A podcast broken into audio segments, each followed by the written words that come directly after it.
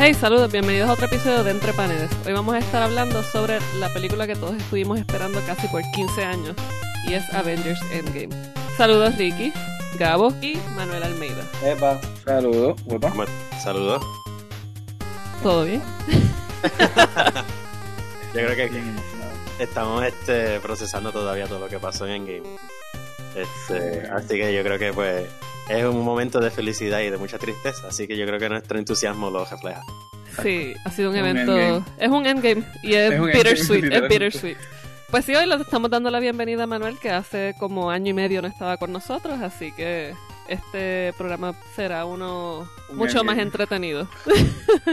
Gracias a todos ustedes por tenerme de nuevo. La última vez que me tuvieron estaba afortunadamente con mi hija Eso es cierto. para hablar de, de Wally West Flash, que de hecho ameritaría un programa aparte, dado lo que está pasando en Heroes in Crisis en DC Comics. Claro. Eso es muy Wow, es cierto. verdad. Ese cómic, si no lo están leyendo, hay que buscarlo ahora. Ya mismo se acaba, anyway. Sí. Yo creo que van para el último, el 9 llega ahora en mayo. En mayo, sí. Fíjate, quizás esa sea buena, antes de que termine, hacer un episodio de Roundup y hablar sobre el querido Wally West. Y traemos a Manuel de vuelta, así que Sí. estamos todos ahí. Sí, y yo creo que ahí pues podemos hacer quizás como que un full circle, porque siempre en algún punto del año entramos en alguna crisis. Así que Sí, hablamos de nuestro, este, ah, nuestro como que arc de Wally favorito. El mío es el de Pixar. Ya no se tardaron. Ay, Hay un silencio. Y, y de hecho aquí en la grabación se ve el silencio. Sí. sí, Sí, se quedó ahí. sí. No había ni, ni el spike de sonido, sí, no, yo, yo- a mí me tardó dos segundos, me tardé. Sí, es que, es que fue como que entre comic relief o indignación. no sé cuál de las dos ganó. Un poquito de los dos. Pero bueno, hablemos del Endgame. Esta película de los hermanos rusos puede quizás redefinir lo que son las películas de ensemble de superhéroes. Y es que rompió con muchas de las reglas que casi a lo, a lo Game of Thrones. Y para los que todavía no lo sabían, este programa va a tener demasiados spoilers. Así que Ujú. si no han visto la película y odian los spoilers, pues este es el momento de que ustedes le den stop a entre paneles y los retomen después de que vayan al cine.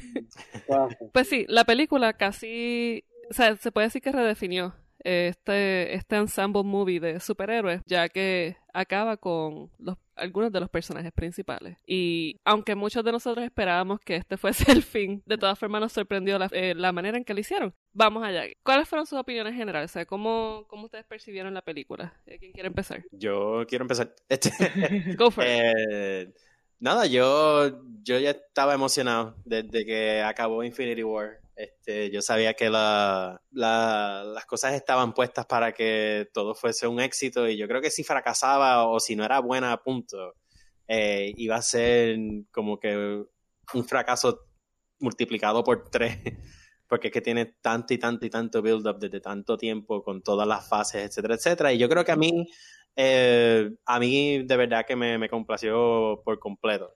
No es perfecta, este, lo la película tiene un elemento de, de viajes en el tiempo que a veces es como un poco confuso, pero tampoco a, a un nivel extremo en donde tú no sabes qué es lo que está pasando y qué es el tiempo y qué es la realidad. Este, y hay unas cositas con Thor que yo quizás hubiese, eh, hubiese querido ver de otra forma, pero eh, en general, yo creo que, eh, como tú muy bien dices, redefine lo que puede ser una película de ensemble y sabe balancear muy bien cada uno de los grupos de personajes, de igual forma que lo hizo con Infinity War. O sea, que cada cual tenía un buen, este, una buena historia que seguía y que luego entonces al final, pues, todo se recogía. Así que yo estoy sumamente contento y es un final digno de, de, de todas las fases que tuvimos que pasar para llegar a Thanos y su gran batalla. Bueno, ¿quién tiene el next? Manuel. Este, digamos que yo voy a, dividir mis notas en, dos, en dos renglones o dos registros distintos. Este, digamos que como experiencia este, de espectador y de persona que ve la película, yo le doy a Endgame una A más. Eh, como película le doy una B más. Es decir, yo, yo como, aunque pareciera una paradoja una contradicción, yo creo que la película, o sea, al, al, al presencial y al verla, me, me, dio una satisfacción increíble. Es decir, me, me, bombardearon con todas las cosas que me tocan las partes más chulitas de, de mi cuerpo y de mi espíritu. Eh, pero cuando tomo, digamos, un poquito de distancia, pues reconozco pues unas carencias, unos problemas, unos loopholes, eh, pero que a fin de cuentas no dañaron mi experiencia al ver la película. O sea, yo creo que la, yo creo que la película parecería paradójico, pero digamos que de entrada, sin entrar en spoilers todavía, digamos que de entrada yo creo que es una película que yo pudiera ver muchas veces más que Infinity War de este punto en adelante, porque pues cumple o, digamos que soluciona todos los cabos sueltos de Infinity War y nos bombardea con un montón de cosas bien chulas de fanservice, de, de, chulería, pero si me distancio un chispitito del, del geekdom, eh, pues reconozco que tal vez Infinity War fue una película cuya narrativa fue mejor hecha que esta, sin prestarle mérito, vamos, a Andy. Este, eh, yo, a la forma en que yo me disfruto estas cosas, yo estoy un poco distinta a la mayoría de las personas. Yo no caigo en las máquinas del hype. Yo, si hubiesen dicho hace un mes que Endgame se va a retrasar un año, a mí no me molestaría, porque yo no, o sea, yo no, yo sé que va a llegar eventualmente y se va a ver, como que yo no soy de estas personas que me desespero. Y eh, así, dicho eso, como que yo me disfruto las cosas como que de una forma bien interna, como que me gusta ver las películas. Endgame ha sido de las primeras veces en que yo no he podido contener como lo, o sea, la emoción tanto de tristeza, tanto de este, felicidad en una película. Eh, como bien dijeron anteriormente, esta película maneja en un debido momento más de 50 personajes a la misma vez, yo diría, en pantalla. Y sabe cómo hacer una forma en que tú puedas mantener este, pista o trazo de todo ello sin verse como demasiado. De la misma forma que Infinity War había hecho eso bien con, con la trama, dividiendo los personajes, etcétera. Esta película lo hace y, ejecuta, pero obviamente es para un final. Este, sí, como Manuel dijo, si te pones a pensarlo, hay ciertas cosas de la película como tal, como una rata que después de cinco años saca a Scotland de el Quantum Zone, que pues se nota que es como que lazy writing eh, para pues do away con ciertas cosas. Eh, pero de nuevo, no arruina lo que es el total de la película para nada. Eh, sigue siendo una película demasiado buena. Y pues sí, como dijeron muchachos antes de grabar, como que hay ciertas escenas que uno quiere revivir de nuevo antes que otras, así que hay que darle una segunda vista cuando el hype baje. Sí, fíjate, yo creo que coinciden mucho de lo que ustedes dicen, o quizás en todo. Eh, para mí, Endgame cambia un poco las reglas del juego en términos de, pues, de lo que mencioné al principio, el ensemble movie. Eh, me parece que el hecho de manejar tantas historias al mismo tiempo, en un momento, más allá de los 50 personajes que estaban ahí juggling, tuvimos casi siete historias distintas. O sea, que eso, o sea, vamos, no es cualquier cosa. Y yo creo que lo hace bastante bien. Mi, mi problema, y yo creo que quizás mi, mi queja, es la forma en que ellos trataron de trabajar el dilema de Back to the Future.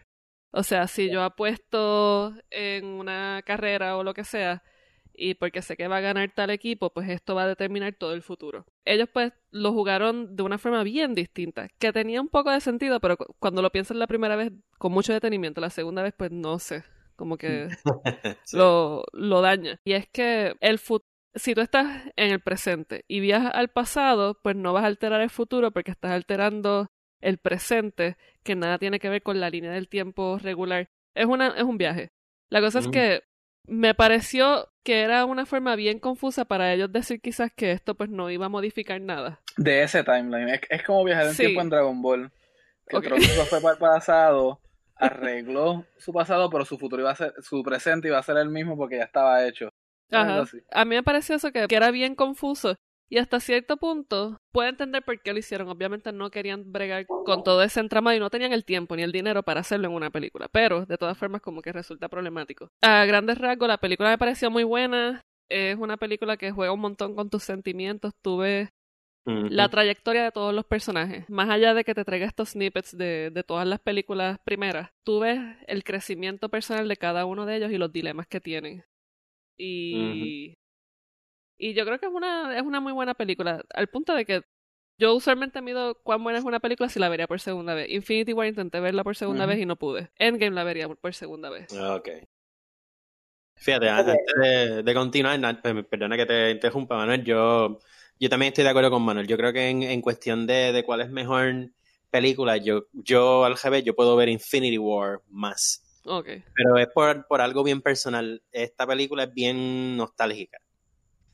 no, de acuerdo. Y de hecho, eh, interesante, Infinity War, yo no, de principio a fin, yo tal vez la he visto como, o sea, fuera de broma, como 20 veces. Hmm. Pero Infinity War es el tipo de película que yo la puedo poner mientras estoy fregando, cocinando, mientras estoy, leyendo para clase. Es decir, Infinity War es una película que se presta como para. No quiero decir que white noise, porque no es white noise. Pero Infinity War es una película que, por lo menos para mí, me entretiene throughout. Punto. O sea, eh, de, principio a fin. De manera que yo la puedo poner en el trasfondo y si yo de momento me cojo un break, me siento en el sofá y la veo, voy a o sea, la, la, sigo. O sea, que es el tipo de película. Sí. Yo creo que esta eh, Endgame la, la, la va a eventualmente la va a sustituir en ese sentido, porque me produce o me provee más bien todos los payoffs de, pues, de, de Infinity War. Sí. Sí, y, encima de eso también es, mira, vamos, este, al cine de este lado de acá de nosotros, este, occidental, por ponerse un académico, este, eh, le encantan cerrar estas grandes sagas con, con, unos puntos bien nostálgicos.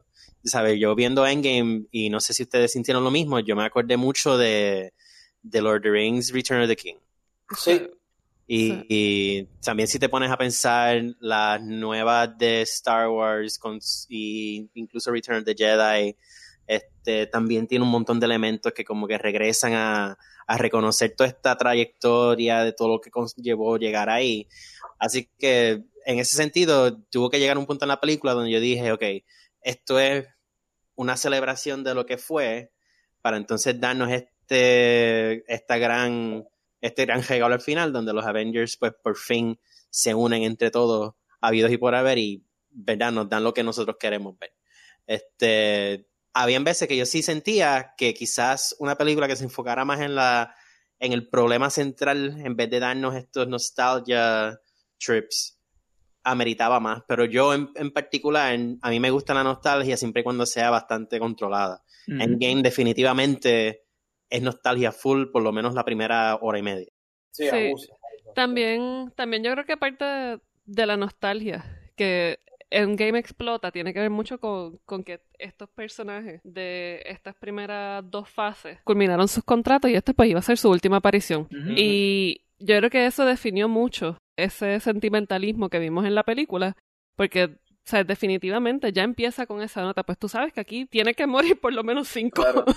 No, por eso, por eso es que yo siento que esa nostalgia, y yo, créanme, yo detesto la nostalgia por nostalgia sake. Cuando hacen como que cosas por nostalgia, yo la detesto.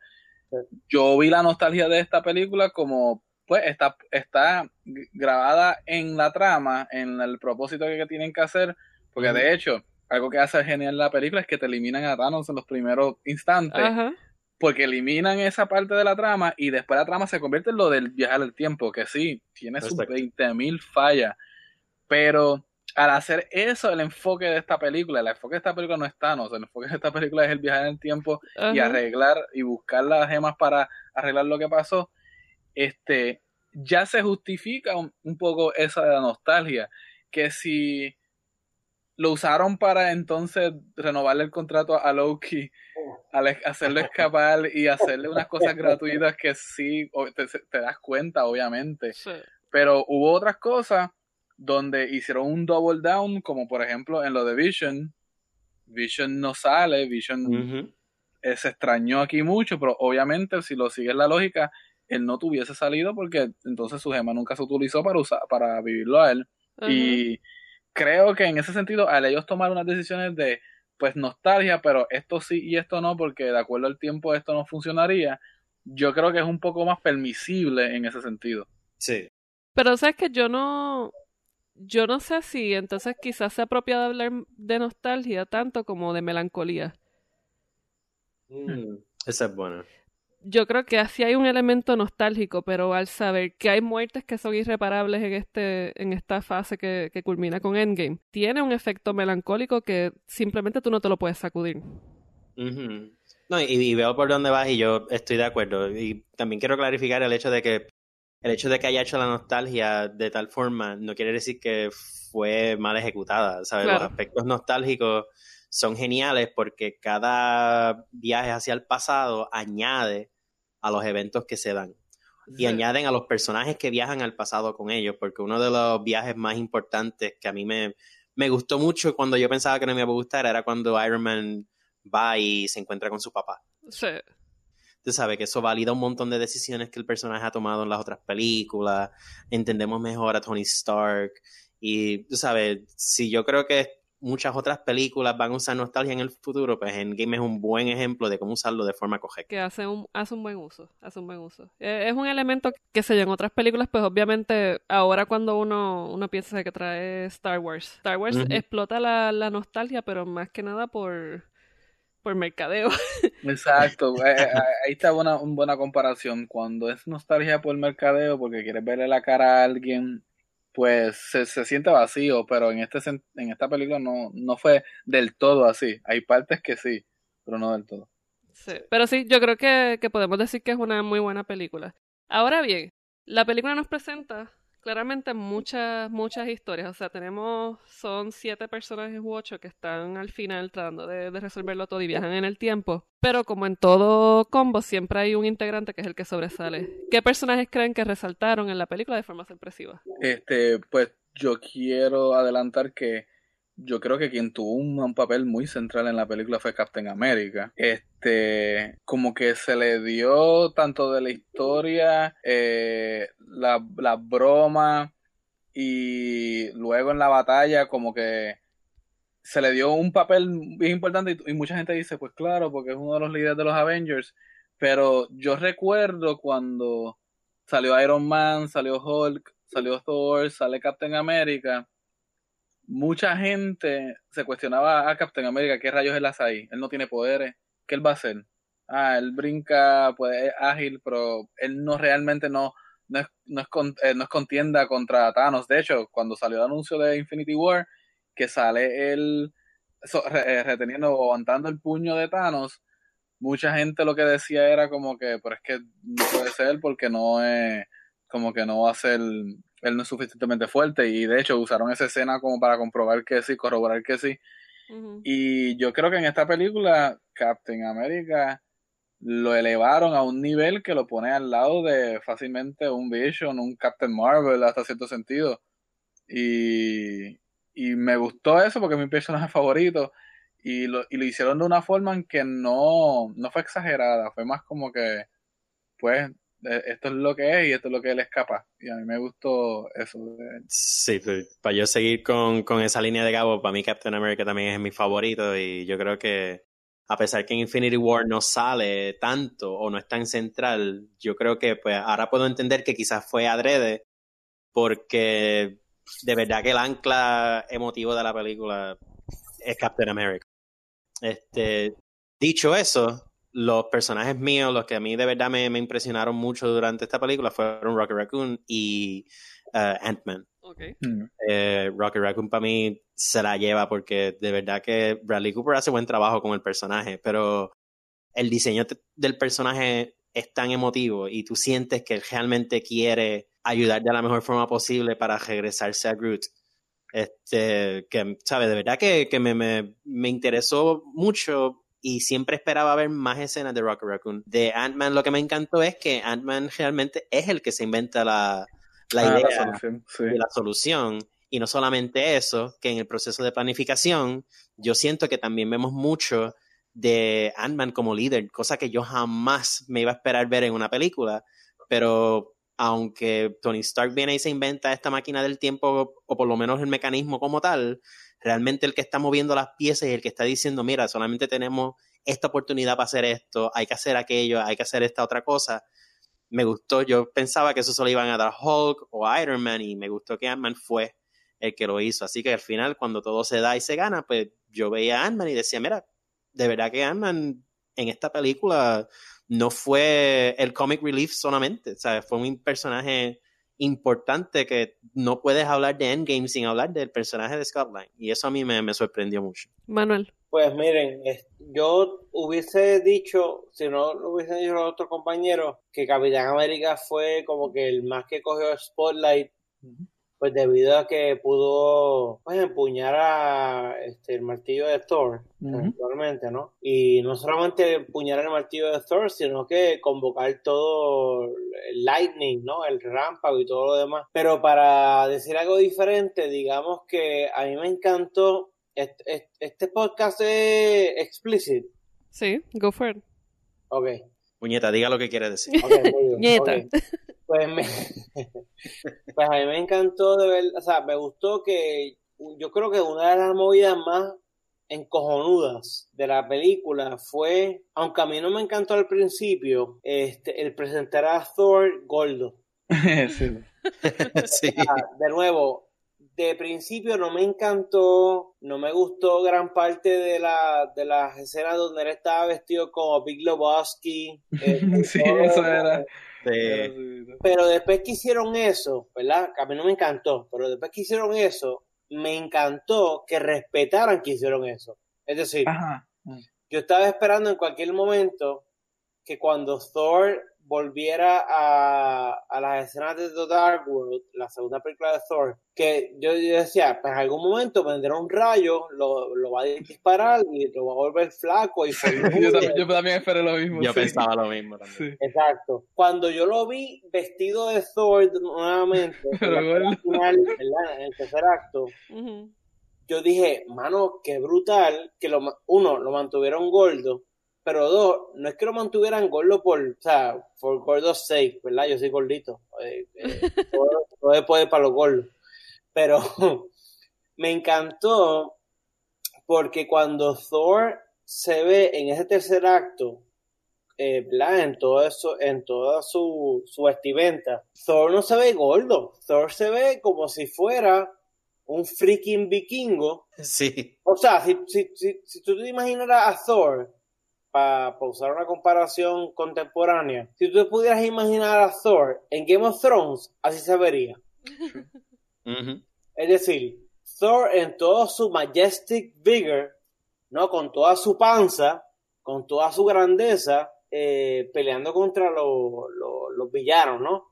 O sea que, a mí, o, sea, vamos, para ser justo, si, si yo hubiese hablado primero, hubiese mencionado a Capitán América, este, cogiendo el martillo de Thor, pero este, digamos que en este punto a mí me encantó ver a Thor, disfra. Con su uniforme, disfraz, como se quiera, de Thor, con la panza que le, que le atribuyeron en la película, porque, para ser justo, se parecía a su papá, se parecía a Odín.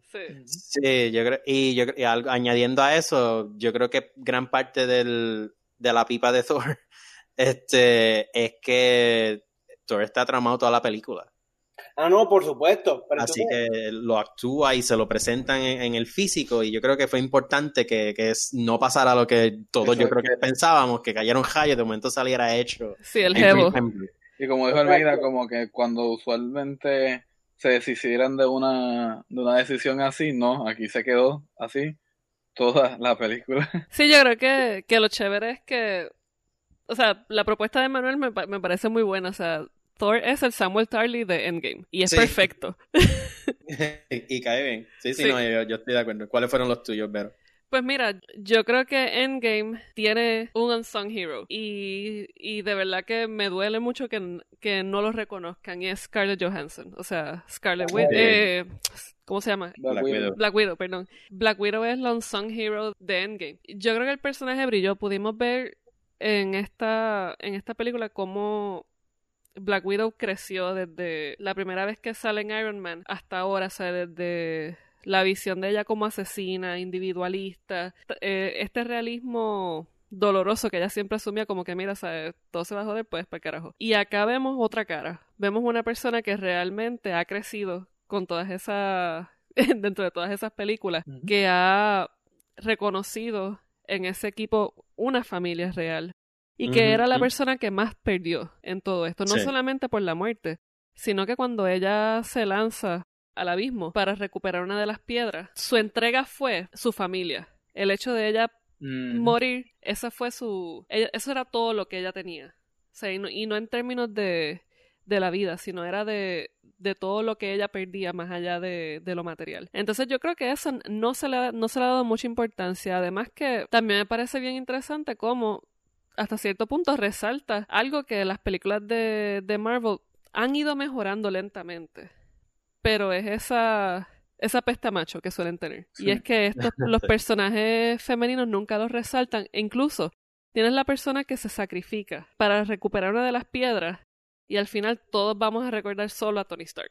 sí. O sea, y... Como la, la, muerte principal, sí. Exacto, entonces es como que, mira, ¿qué, qué, qué sucede? Y eso me parece, me parece que es como que bien, bien bastripioso. Sí, pero, pero sí estoy de acuerdo en el hecho de que Black Widow aquí te muestran le dan un cierre bien inteligente donde muestran la madurez del personaje. Y yo, yo espero que pues mientras nos vayamos moviendo, porque todavía yo creo que faltan semanas de artículos y de ensayos y de otros podcasts que todos van a estar hablando de esto. Yo espero que poco a poco pues vayan hablando más del personaje de Black Widow porque realmente uno tiene que, que, que de verdad apreciar el personaje a través de todas las fases para poder entender este sacrificio que yo creo que es algo que, también hay que decir, ¿sabes? Endgame definitivamente no es una película, esta no puede ser la primera película que tú ves de, Marvel. No. ¿Sabes? Porque simple y sencillamente no vas a poder entenderla porque es que está, está llevada tanto por los personajes y por las acciones previas que Black Widow como tal, en particular, tú de verdad que tienes que pasar por todas las fases para entender y realmente sentir el sacrificio de Sí, la acuerdo que nunca ha tenido una película propia y sus labores están en las películas de muchas otras personajes. Así que sí. Sí, no, y, también para añadir a eso, yo creo que también parte de, de lo que quizá desarticula un poco toda esta narrativa de, de, lo que supuestamente Marvel quiere hacer con estos personajes femeninos es que supuestamente hay una película de Black Widow que se iba a crear, o que estaba en super preproducción hace 10 años. ¿Qué va a ser? ¿Va a ser como que una super precuela? Una precuela, sí, va a tener que ser precuela a estas alturas, sí. Pero, ¿tiene sentido una precuela ahora mismo? Bueno, eh, si la gente quiere buscarle el personaje, sí. De hecho, el, personaje de Black Widow tiene una, una historia que no es muy conocida por mucha gente, así que ellos pueden utilizar eso a su ventaja. El problema es que sacarla después de Endgame es contraproducente. No, a eso es lo que me refiero, porque en el o sea, vamos, vamos a pensarlo así. Eh, Captain Marvel es la precuela de Endgame, por decirlo así. Y Captain Marvel por sí sola no es una película trascendental, tú puedes no verla. O sea, no es una película life changing. Entonces, una película de Black Widow después que la mata, ¿qué más ¿qué más tú puedes añadir a un personaje que no va a volver a existir? A menos que a través de Black Widow, que puede ser un poco difícil y pedir mucho de la audiencia, monte algún tipo de amenaza que lleva años escondido, que Black Widow pues por lo menos te puede dar una pista de ello, pero el personaje de Black Widow nunca ha sido ese tipo de personaje Así que no sé. Mm. Yo diría que en el caso de Black Widow, este, dos cosas. Primero, todos nosotros espera, o sea, todos nosotros sabíamos que o a través de un final feliz o a través de la muerte o Tony Stark o Steve Rogers, Chris Evans iban a desaparecer, o sea, decir, uno o el otro iban a morir o uno del otro iban a, a vivir una vida happily ever after y se iban a despedir del universo. Yo creo que desafortunadamente, en mi opinión, ¿verdad? Desafortunadamente, Black Widow jugó el papel de la sorpresa que nadie se esperaba. O sea, todo el mundo se esperaba que o Capitán América muriera, o que Iron Man muriera, o que uno de los dos muriera y el otro se retirara de alguna manera honorable. Nadie esperaba que alguien como Black Widow muriera. O sea que digamos que Black Widow cumplió, desafortunadamente en mi opinión, cumplió el papel de ese personaje protagónico porque era uno de los, de los, de los Fantastic Five, digamos, que termina muriendo en la película y no resucitando. Sí, y, y yo creo que también parte de lo que más jode es que Black Widow era, era la que dirigió los pseudo Avengers cuando todo se fue a la mierda. O sea, teníamos a, a Captain America lloriqueando en un grupo de apoyo. Y ella era la que estaba corriendo los esfuerzos de todo el mundo. Entonces, como que eso, pues mira, pues chévere. Llegaron, llegó Tony Stark con su super invento y todo el mundo se olvidó de, de ella. Entonces, como que son. Eh, es una línea narrativa que realmente no, no es satisfactoria. Sí, que esa es parte de la, trama original cuando Steve Rogers le dice que ellos van a esto, estas, estas reuniones de como alcohólicos anónimos de pérdida y le dice, le digo a todo el mundo que supere la situación, pero nosotros, menos a nosotros, o sea, como que nosotros no hemos superado nada de esto. Y sí, es como que Black Widow y es como que está el motivo, hasta cierto sentido, que, que ya no se quiere rendir después de tanto tiempo intentar. No, y ella fue la que trazó la, los timelines de cuándo era que debían atacar tales tiempos para poder recuperar todas las piedras. ella fue la mente detrás, más allá de, de, la parte técnica. Ella fue la mente detrás de como que, mira, ok, pues en tal año tienes tres o cuatro piedras en el mismo lugar. Sí. O sea, que eh, es, un, es un bad trip.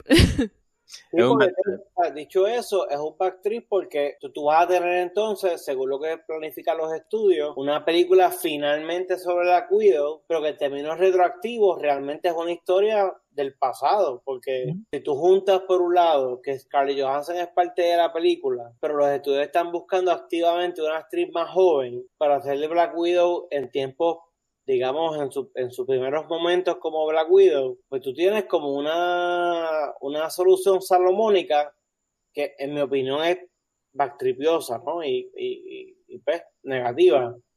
Porque la acabas de matar, no, no estuvo de regreso. Entonces ahora, digamos que ecuménicamente, me pues, vas a presentar la segunda película de una mujer sola, superhéroe de Marvel, que es Black Widow, cuando ya tú sabes que murió. Ajá. Sí, que no tiene ninguna trascendencia. Exactamente.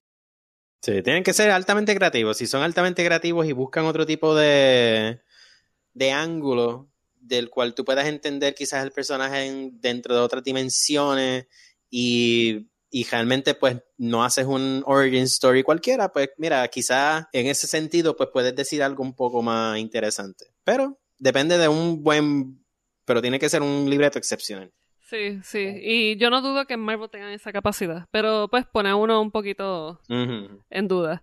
Pero bueno, yo creo que la película, entre las muchas cosas que hace bien, a pesar de que tiene esa, esos asuntitos que a uno le, le, le incomodan, la película logra recuperar varios momentos de los cómics que definitivamente fueron fanservices, pero se sintieron tan y tan bien. Sí. Que es que, o sea, o sea, yo diría que, hay más de cinco momentos. ¿Cuáles ustedes dirían que les gustó más? Ok, voy yo.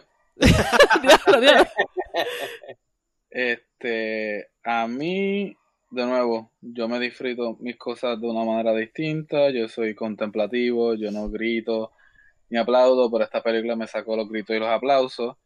Primera, primer momento que eso pasó, cuando aparece toda la milicia de superhéroes y tú ves que acá Captain America dice Avengers y tú sabes lo que viene después, después de 15 años esperando este momento y dice el Assemble por primera vez.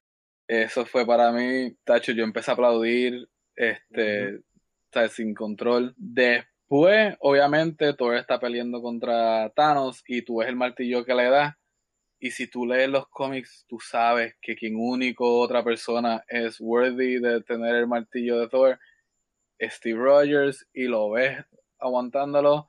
Ahí uno se motiva. Y no solamente lo hicieron que lo estaba aguantando, estaba usando las técnicas de, de darle vuelta, etcétera, que Thor hace. Así que El, tipo estaba dándole uso completo. Y pues finalmente, que fue la, la parte que a mí me sacó todas las lágrimas donde lloré sin control por primera vez en una de estas películas cuando le da el escudo a Sam Wilson. Oh, este, esa, ese, ese, esa corrida de, de cómic que la escribió Nick Spencer, Captain Wilson, que terminó con. No era, creo que era la corrida de Rick Remender cuando Captain America Steve Rogers es, se vuelve mayor, no puede ser más Captain America. Y entonces Sam Wilson toma el manto. Yo creo que es de las mejores corridas en años recientes de, del personaje. Le dio una cara, un giro a la figura de Captain America, a representar a los de abajo, a una experiencia afroamericana que ha sido, pues, no ha sido el enfoque histórico en, en, en los cómics y especialmente en la historia de Captain America. Y para mí fue genial y esto significaba que esto era posible finalmente en el universo de los cines. Así que yo ahí fue que yo empecé a llorar como que, wow, están reconociendo tantas cosas como dijo Manuel este hace unos momentos que dijo, hay unos cues y unos fanservices y unas cosas que se hacen de la forma correcta. y, y, pues esos fueron los momentos que a mí me, pues, me mataron. Sí, yo, creo que siendo este hermano fanboy de Gabo, este de Captain America, yo creo que también la parte del escudo, yo creo que fue importante porque reconoce que Marvel por lo menos tiene las intenciones o por lo menos está abierto a reconocer ciertas ideas de los cómics que funcionan y que no, o por lo menos eh, da a entender que no vamos a esperar eh, un actor nuevo ser de Captain America, Steve Rogers. este, lo cual a mí realmente me, me, me, interesó el hecho de que sí eh, muestra que el, estudio sabe que tiene que evolucionar. Así que lo que viene después de Endgame realmente me interesa ver qué es lo que puede hacer porque no podemos tener un, repeat de las fases llegando otra vez a otro tipo de Thanos, tiene que ser otra forma en la que llegamos a ese otro villano.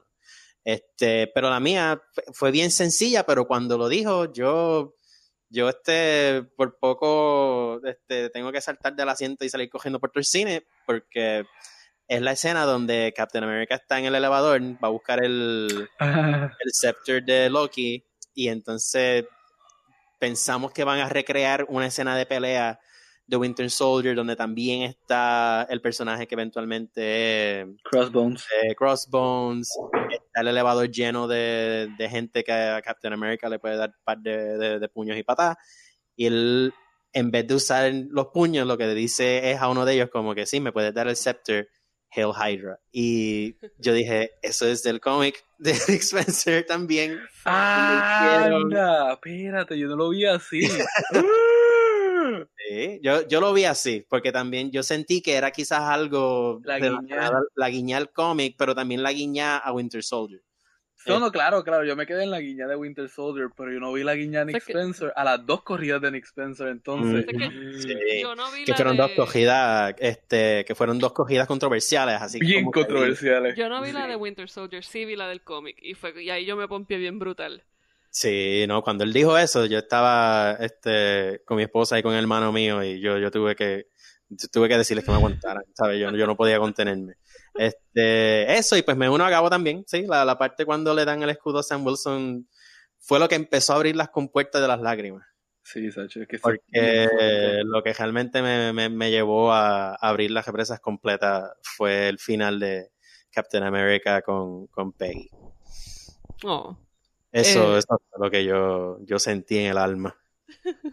Manuel. Como lector de cómics hace 35 años, pues me encantó, como ya dijeron los compañeros, lo de Hell Hydra, porque es una referencia eh, eh, directa a los historias de los cómics, o sea, eso me atribuyó un montón. Me pompió un montón cuando Capitán América demostró ser worthy de Mjolnir, del martillo de Thor, que es importante decir que aunque en Avengers 2, eh, la segunda película de Avengers, Age of Ultron, parecía moverse un poco la razón de ser detrás de que Steve Rogers no pudo levantarlo en ese momento, tenía que ver con que Steve Rogers todavía guardaba un gran secreto, que, que él sabía que Bucky fue el asesino del papá de Tony Stark. Mm. Mm. un poco el, que, le haya sido worthy del martillo en Endgame es porque ya había pasado la película de Civil War. Mm. es importante decirlo. Este, pero ya, pues ya, no, pero bueno, ya lo dijeron. O sea que eso, eh,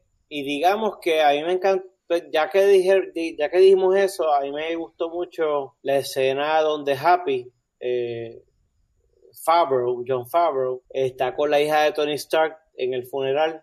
Y le dice que tú, que tú quieres, ¿no? Y ella le dice, pues, a mí me apetece un cheeseburger, ¿no? Que es un throwback a la película, a la primera Iron Man.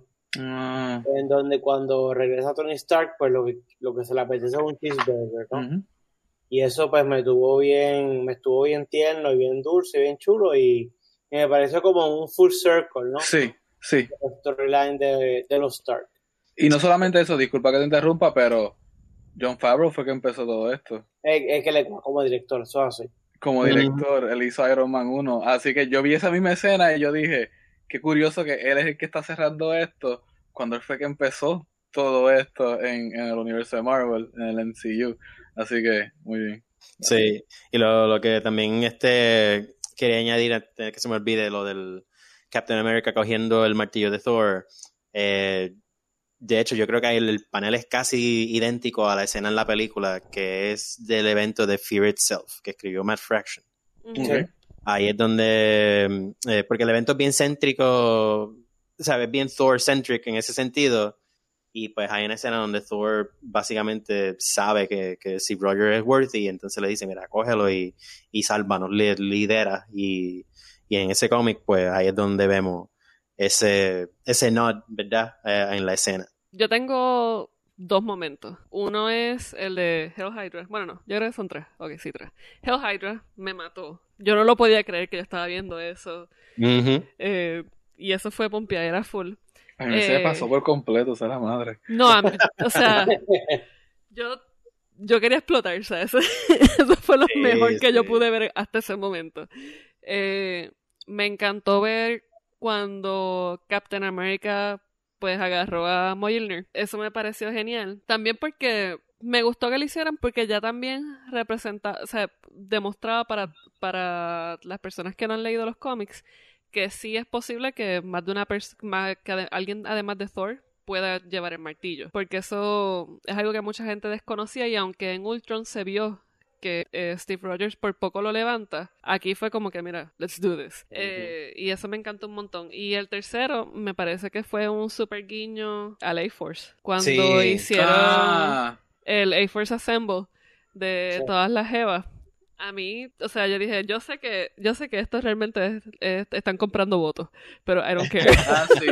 La escena quedó como que gratificante y, y como que exagerada, pero Ahí lo que falta es She-Hulk, ¿no? Ajá, She-Hulk. Bueno, faltan. Yo creo que. Falta She-Hulk, Black Widow, falta, faltan como cinco. Pero sí, o sea, ese es el espíritu del, del A-Force, y lo hicieron ahí. Eh, las poses, todo, o sea. Y, yo, y me pareció bien chévere. Yo sé y lo reconozco y funcionó. Es un. Fue totally gratuitous. Sí. Están agarrándose también del Me Too. I know it, I don't care. Porque de verdad que se vio súper cool. es que se vio súper cool y yo también, este, cuando lo vi, pensé también en eso, pero yo creo que, ¿verdad? Algo que quería decir de, lo del martillo de, Captain America es que si Captain America lo puede coger, eso quiere decir que están abriendo las puertas a que entonces tengamos otro Thor y yo estoy apostando a que entonces eso lo que vaya a llevar es a que tengamos a, la Thor Game Foster. Sí, eso era algo que yo le estaba diciendo a Brenda. Pero incluso yo pensaba que cuando presentaron la escena de que está Jane en Asgard, yo pensaba que en ese momento era que iban a aprovechar para traerla quizás como Thor. Como que me pompió. Eh, porque yo dije, coño, pues ya, o sea, trajeron a Natalie Portman. Use her. Eh, Exacto, sí, sí. yo, creo, que la escena que salió era un deleted scene de la primera tour. Sí, yo también, yo creo que ya la trajeron. Eso fue un body double de espalda y ya. Pero me pareció que iba a ir por esa línea. Independientemente, o sea, estoy contigo, Ricky. Yo creo que, que al hacer esto con Steve Rogers, definitivamente, pues sí abre la puerta a presentar a Jane. O a mm, otra Jane, eh, como siendo Thor. O a Valkyrie. También. Bueno, Valkyrie es la que le dieron el Asgard al final, así que. Mm, que también fue una movida interesante. Ah, hablando de Asgard, cuando Thor se une a, los Guardians. los Guardians of the Galaxy. Los Guardians of the Galaxy, que eso es un título que no lleva ni, dos años, un año y medio, un año. Y ya lo están trayendo hacia los de estos, parece que están los escritores de estas películas están buscando cualquier material para apropiarse, así que pero que se están, acercando mucho más a los cómics y yo creo que eso va a ser clave en estas nuevas fases. Si tú logras como que aferrarte más a los cómics, mira, los cómics tienen un montón de material buenísimo, ¿sabes? Tómense en esos riesgos, ¿sabes? Sí, Sam Wilson haz una película Captain America con él como Captain America. Este, Thor, dale el martillo a, otro personaje. ¿Sabe? Que yo creo que Endgame hizo buen trabajo de, de abrir muchas puertas, a pesar de que está cejando tanto de lo que ya habían hecho en estos últimos años. No, y, y, yo creo que también abre unas puertas a explorar el multiverso que presentó Tilda Swinton en Doctor Strange. Eh, que presentó The Ancient One en Doctor Strange. Y más que nada porque yo creo que el asunto del viaje en el tiempo no fue tan inocente como lo hicieron parecer. Yo creo que ellos descojonaron el timeline. Y entonces se crearon un montón de otros universos con un montón de otras consecuencias. Entonces, yo creo que quizás... sí, porque, perdóname, pero, y, no quiero elaborar sobre esto porque de verdad que son loopholes y, y whatever, no me importa, pero, pero digamos que la misma, el mismo retorno de, de, Steve Rogers, eh, como, como Joe Biden, como un viejo. este, realmente no seguía los mismos parámetros del, ¿cómo se llama? El time travel sí. que habían planteado. Pero, pero, bueno, ah. no me importa, ¿no? O sea, eh, pues, pues, son cosas que se hacen para la historia, ¿no? Pero de hecho, lo tomar en cuenta. Lo único que te, lo que te puede estar diciendo eso es que la película está en un timeline nuevo. Exacto. yo creo que van a tener que, que resolver pronto y yo creo que sé cómo lo van a resolver, así que cuando lleguemos a esa preguntita, yo, yo les voy a decir cuál es mi teoría. Con número 4. Exacto. no, no, yo... Esa es la clave para traer lo nuevo. yo creo que sí, pero hay un villano que pueden usar, y me estoy adelantando, pero yo creo que el villano por excelencia con el cual pueden jugar con el tiempo es Kang the Conqueror. Y entonces, que de hecho hay una, un, hay Dios, una historia, un story arc bien famoso que escribió Kurt Busiek, que se llama así de Kang War. Y Kang War es todo este, un viaje en el tiempo donde se intenta como que arreglar todas las cosas que los Avengers han hecho mal a través de los años. Este, y si no quieres leer los cómics, Lego Marvels 2 es Kang War con Lego. Y es gracioso, está genial, así que jueguenlo. Bueno, yo creo que quizás con todo esto del juego inocentón de, de, la línea del tiempo y del time travel, quizás Marvel se puede estar abriendo un poco las puertas a explorar, pues como ya mencionamos, otros, otros universos o otras realidades alternativas que bien pudiesen apuntar a que el, MCU se vaya a redefinir en términos de cómo va a, establecer su, sus líneas, o sea, ya puede que no sean fases que lleven a un super evento o como puede que quizás aprovechen esta coyuntura de, del timeline y hagan entonces sus historias de what ifs. Mm. ¿Qué ustedes opinan? ¿Creen que esto definitivamente vaya a ser una línea que estén explorando? Ya que vemos que, o sea, con la finalización de, de los contratos de todos los personajes principales de las primeras dos fases, hay que explorar otras posibilidades. O sea, ya no vamos a tener a Black Widow, for sure. Eh, Captain America, es Joe Biden, se muere mañana.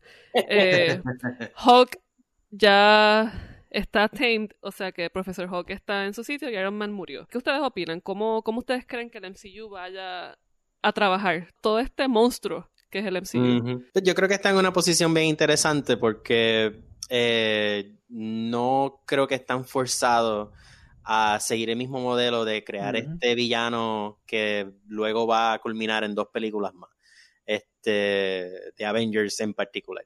Eh, yo creo que Spider-Man Far From Home nos va a decir mucho de lo que va a ser esa próxima, ese próximo paso. este, mm, también no sé si, si los What Ifs sean quizás algo más que vayan a hacer para el Disney Streaming Service eh, como serie. Quizás lo hacen con personajes menos conocidos, con que hubiese pasado, o sea, usar a los de Punisher, Daredevil, etcétera, etcétera. Este, lo que yo sí creo es que tienen lo que yo veo de ahora en adelante es que van a abrir mucho más el aspecto cósmico. Este, yo creo que van a usar a los Fantastic Four bastante.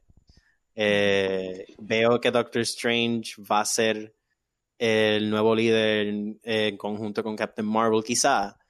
Y, pero en general, yo sí pienso que se van a enfocar más en películas independientes del personaje. Yo creo que si vamos a tener otra Avengers, yo creo que el villano se va a establecer quizás una o dos películas antes. O sea, que no tenemos que ver 10 años más de películas para llegar a otra Avengers. Se ha humorado que no vamos a tener otra película de Avengers por buen tiempo. este, lo cual yo también considero interesante. Yo, eh, por mi lado, me gustaría ver entonces que experimenten con estos otros títulos de Avengers que Marvel tiene. Uncanny Avengers, All New Avengers, eh, Dark Avengers, los Thunderbolts. ¿Sabes? Que tú puedes, puedes continuar haciendo películas de equipo, pero eh, las puedes hacer dentro de otro marco, con otros superhéroes, donde pues, puedes crear unas amenazas que se pueden desarrollar y culminar en una sola película. Así que por lo menos eso, yo, yo, yo Marvel este, haría eso. Claramente Marvel tiene a Kevin Feige, Feige whatever, este, de productor, así que cualquier cosa que haga ya yo creo que se convierte en oro, literalmente.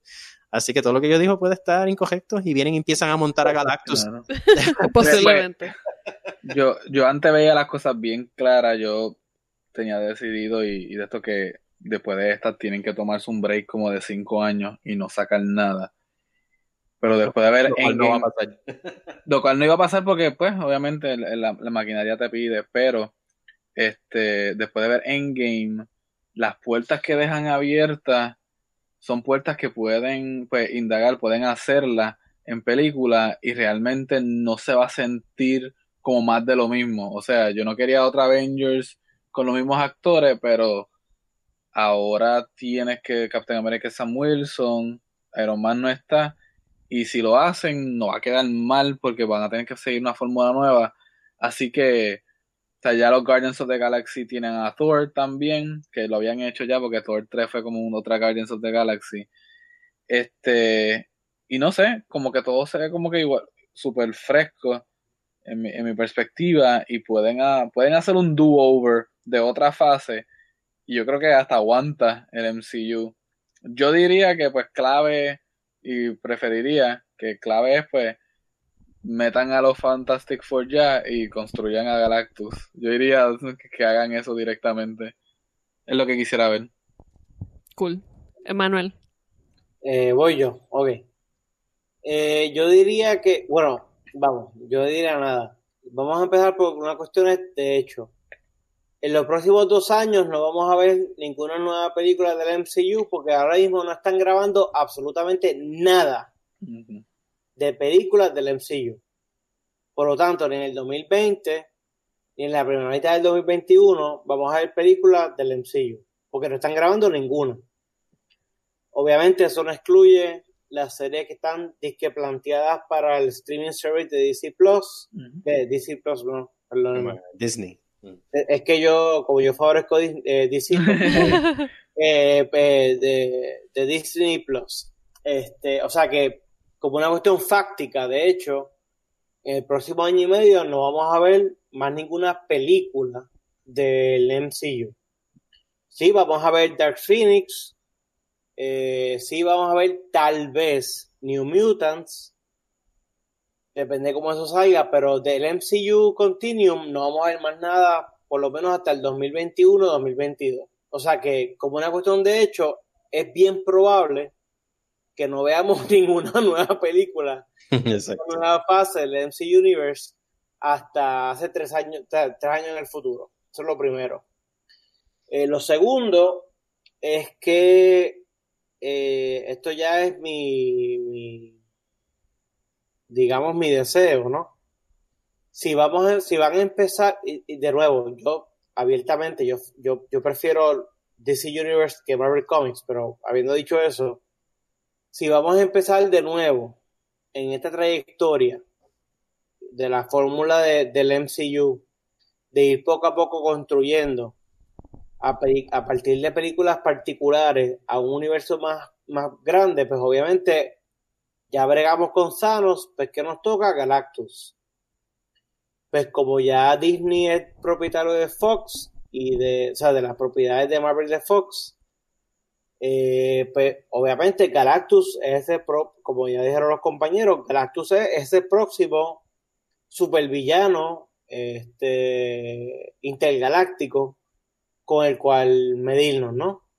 Y por lo tanto, pues ahí haría falta, ¿verdad? Yo sé que es un backtrip para la gente, porque uno, o sea, la gente está desesperada siempre, pero pues tendremos que esperar 10 años más en lo que producen de 15 a 20 películas más, incorporando a Silver Surfer, a los Cuatro Fantásticos y a gran parte de los mutantes, además de la nueva cepa o generación de los Avengers y compañía, eh, en camino entonces a batallar sobre una nueva campaña intergaláctica, digamos Secret Wars, mm. este, de aquí a 10, 15 años, este, en donde nos veremos de nuevo en una posición como la que estamos hoy día. Yo, yo creo que se puede ser eh, una ruta um, a la misma vez. Yo, sabemos que, que, el próximo experimento, por decirlo así, de Marvel Studios es The Eternals. Este, no sé para cuándo es que está pautada, pero puede que sea lo último que leí, yo creo que es como que para, para el 2021. Este, yo creo que The Eternals va a ser lo que va a sentar las bases de lo que va a pasar luego. Este, y va a abrir aún más puertas para más amenazas. Eh, lo bueno que tienen es que si es Galactus, pues Galactus toma su tiempito montarlo, pero realmente yo entiendo que quizás con una o dos películas tú lo puedes montar. Tú sabes, no, no, no es el, la invasión cósmica eterna que, que, a Thanos le, le tomó para llegar aquí.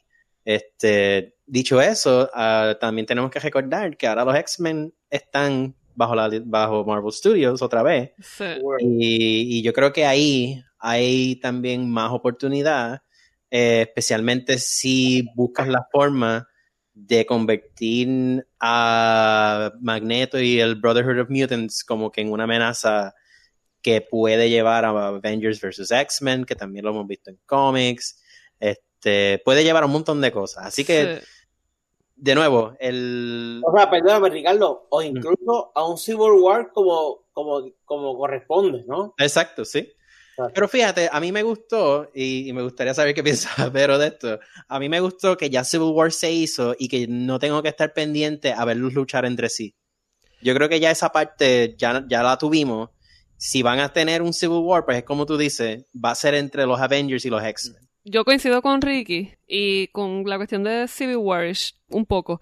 Eh, pero yo creo que quizás la línea a seguir del MCU ahora debe ser el aprovechar que ya Marvel, Marvel y el MCU dijeron como que mira, eh, los X-Men vuelven a casa y los mutantes vuelven a casa. Aprovechar esa coyuntura que tienen a Wanda Maximoff para entonces eh, unir a estos dos universos de los mutantes y los Avengers y finalmente hacer algo que yo quiero ver o sea, desde ah. que mataron a Vision, y es No More Mutants. Sí, dilo, yo, yo, quería que lo dijera. O sea, Esa era la, te tiré la, la, te hice la liu para que tú No, es que, es que para, para allá era que yo iba, ¿sabes? Si tú no lo traías, believe me.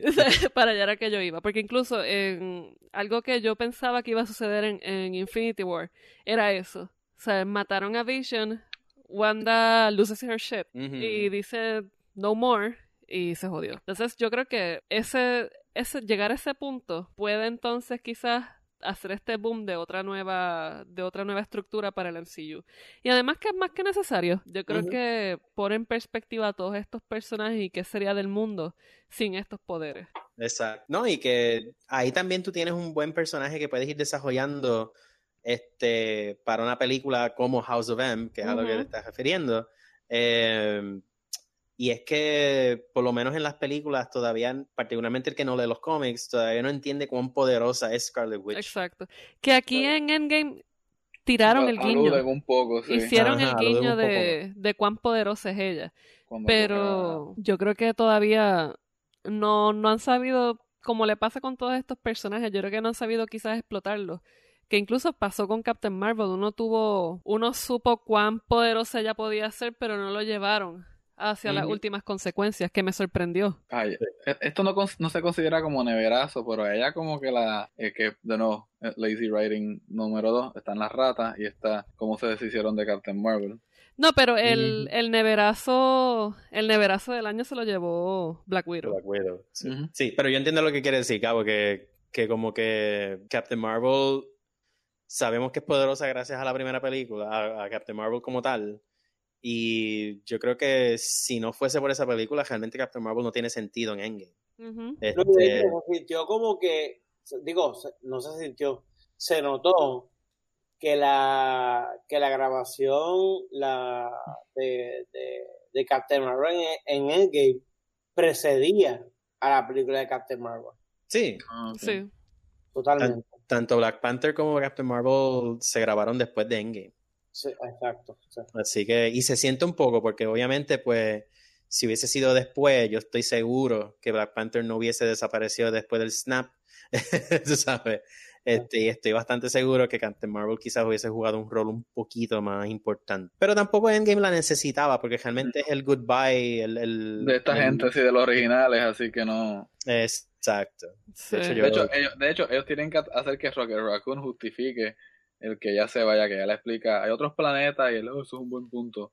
Sí, Es como que lo escribieron en el diálogo para que se justificara. Y de hecho, yo no quiero, o sea, no quiero añadirle más arte del que también, del, del que tal vez tenía, pero, por ejemplo, en, en esa escena inicial de, de Endgame, en donde Tony Stark está grabando un mensaje eh, para Pepper, de despedida, ¿no? Este, igual eh, ¿verdad? Quizás no estaba entendido de esa manera o intencionado de esa manera, pero a mí me resultó bien, digamos, rico, interesante que aunque el mensaje era dirigido a Pepper Potts, visualmente Tony Stark está mirando a la, a, la careta de Iron Man. Y un poco el mensaje tal vez era no solamente a Pepper Potts, sino en, un, en un sentido subliminal. Al personaje. Estaba dirigido a Iron Man, exacto. De este manera que de manera redonda al final, cuando él dice, cuando eh, Thanos dice I am eh, inevitable y Tony Stark dice I am Iron Man, es un poco cerrar el círculo, ¿no? De que, sí, sí. Tú sabes, yo soy Iron Man, ¿no? Esta, esta película entera coquetea mucho con la despedida de Tony Stark. A él en el pasado le quitan lo del corazón, o sea, Ant-Man. Y están jugando mucho con la idea esta de que este hombre se puede ir en cualquier momento o están jugando con eso y hay varios instantes como Manuel menciona que sí, te hacen un foreshadowing de la despedida. Exacto. Y claro está, con todo el elemento del viaje en el tiempo y la posibilidad de multiversos y todo, mira, Iron Man y Black Widow y todos los que murieron pueden regresar más adelante. Claro. Sí, sí, siempre está esa posibilidad. Ahora bien, si cada uno de nosotros tuviese en sus manos modificar la película de alguna forma, ¿qué cambio lo hubiesen hecho? Wow, este... Yo literalmente no haría que unas ratas hubiesen sacado a Scotland del Quantum. La hija estaba, no, la hija sí, la hija estaba recogiendo pues los belongings y sin querer apretó un botón o algo hubiese sido mejor o que la hija estuviese física mientras el papá no estaba y y se hubiese ingeniado de algo para visitar el Quantum Realm y se encuentra el papá ahí. Algo mejor que no ser una rata haciendo eso. Muy bien. Sí, wow, yo creo que tú sabes que de una forma quizá este masoquista, como tantas cosas del, de las otras películas salieron, yo decía, contra, yo creo que aunque sea en el background atrás, o que Thanos lo reviva, pero si Ultron saliera sería un poquito... este, pero también Ultron puede salir más adelante, Ultron tiene como 20 versiones este, y lo pueden hacer mejor, así que yo, yo todavía tengo esperanza de que Ultron tenga la película que se merece. Somos dos. sí, sí, de verdad que... Y, pero, pero no, en general yo salí bien satisfecho con la película y este, no hubiese cambiado muchísimo. Como les dije, hay unas cositas de Thor que no funcionaban, yo las hubiese este, agelado un poco más. Yo creo que el chiste de Lebowski fue gracioso, pero no siempre. Yo le hubiese quitado un poquito de más tiempo particularmente cuando están en Asgard buscando a Jane Foster. Esa parte, pues, como que si no fuese por Rocket Raccoon, realmente la podías cortar completa. no, y también la parte que él hace el briefing ese era como que muy largo. Sí, el, chiste se hace rápido, el tipo está deprimido, pues síguelo. Exacto. Eh, Manuel. Lo hubiese añadido a Wally West. Este, eso es fácil, pero no.